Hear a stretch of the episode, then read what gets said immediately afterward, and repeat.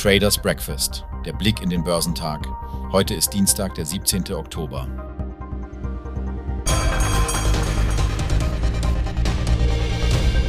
Der DAX ist heute moderat freundlich in die Woche gestartet und für den Dienstag wird erwartet, dass er zunächst nur wenig vorankommt.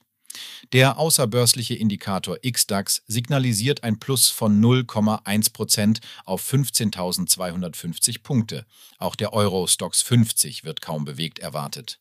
Die Märkte zeigen sich bisher relativ stabil und dies ist zum Teil auf die bisher ausgebliebene Eskalation des Konflikts zwischen Israel und der radikal-islamischen Hamas zurückzuführen. Trotz laufender diplomatischer Bemühungen halten die Kampfhandlungen jedoch an. Am Dienstag reist auch US-Präsident Joe Biden nach Israel, nachdem Bundeskanzler Olaf Scholz dies bereits getan hat. Rückenwind für den DAX von den Überseebörsen blieb heute jedoch aus.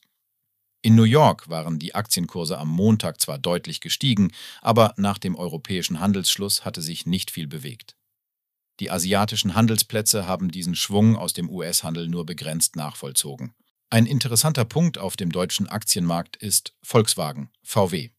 Berichten zufolge hinkt der Autobauer bei den Verhandlungen über wichtige Maßnahmen für seine Kostensenkungsziele dem eigenen Zeitplan hinterher. Dies ist zwar negativ zu werten, aber angesichts der starken Stellung der Gewerkschaften bei VW keine große Überraschung, so ein Börsianer. Weiterhin dominieren Unternehmensnachrichten aus dem Nebenwerteindex SDAX. Die im dritten Quartal erneut enttäuschten Umsatzerwartungen dürften die Aktien der Atran Holding belasten. Die Muttergesellschaft des Telekom-Ausrüsters Atran Networks, früher Adva Optical, sieht die Entwicklung auch unter der eigenen Planung.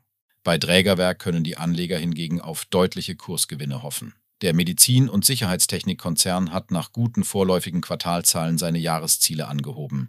Auch der Brennstoffzellenhersteller SFC Energy konnte vorbörsliche Kursgewinne verzeichnen, dank eines Auftrags von der deutsche Telekom-Tochter Power Air Solutions. Abschließend sorgte eine Hochstufung vorbörslich für gute Laune unter den Anlegern bei Airbus. Das US-Analysehaus Jefferies rät nun zum Kauf und hebt die Ergebnisschätzungen für 2025 und 2026 an. Dies basiert auf einer besseren operativen Entwicklung und Aktienrückkäufen und nach der zuletzt schwachen Kursentwicklung könnte es nun eine attraktive Einstiegsgelegenheit geben. Die US-Börsen sind mit deutlichen Gewinnen in die neue Woche gestartet. Der Dow Jones Industrial stieg um 0,93 Prozent auf 33.984 Punkte. Für den marktbreiten S&P 500 ging es um 1,06 Prozent auf 4.373 Punkte nach oben.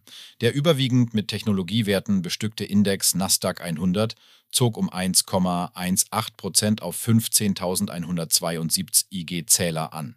Unter den Einzelwerten standen die Aktien von Pfizer nach reduzierten Jahreszielen im Mittelpunkt des Interesses. Wegen weggebrochener Covid-Erlöse hatte der Pharmakonzern die Prognose für den Umsatz im laufenden Jahr gekappt.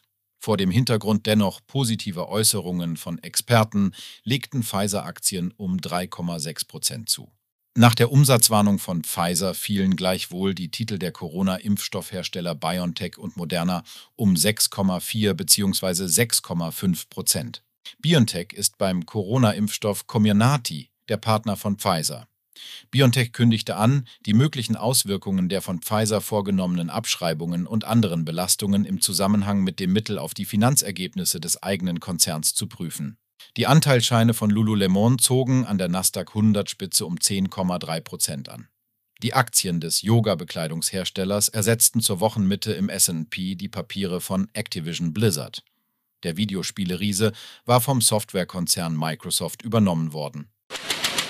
In Australien schlossen die Aktienmärkte am Dienstag erstmals in drei Tagen im Plus, während Investoren die Protokolle der letzten Sitzung der Zentralbank auswerteten. Der S&P ASX 200 schloss 0,40 Prozent höher bei 7.056,10, während der neuseeländische Dollar nach einer Inflationsrate schwächelte, die erstmals seit den Wahlen am Wochenende veröffentlicht wurde. Die Inflationsrate in Neuseeland erreichte im dritten Quartal ein Zwei-Jahrestief und lag bei 5,6 Prozent im Vergleich zu 6 Prozent im vorherigen Quartal. Die Protokolle der Reserve Bank of Australia erläuterten die Gründe, warum die Zentralbank ihren Leitzins bei 4,1 Prozent während ihres geldpolitischen Treffens im Oktober unverändert gelassen hat, was bereits der vierte Monat in Folge war, in dem die Zinsen nicht geändert wurden. In Japan erholte sich der Nikkei 225 und stieg um 0,98 Prozent, während der Topix um 0,57 Prozent zulegte. Der Kospi in Südkorea legte um 1 Prozent zu und der Kosdaq gewann 0,93 Prozent. Der Hang Seng Index in Hongkong stieg um 0,75 Prozent, während die chinesischen Festlandmärkte ihre früheren Verluste umkehrten und um 0,37 Prozent stiegen.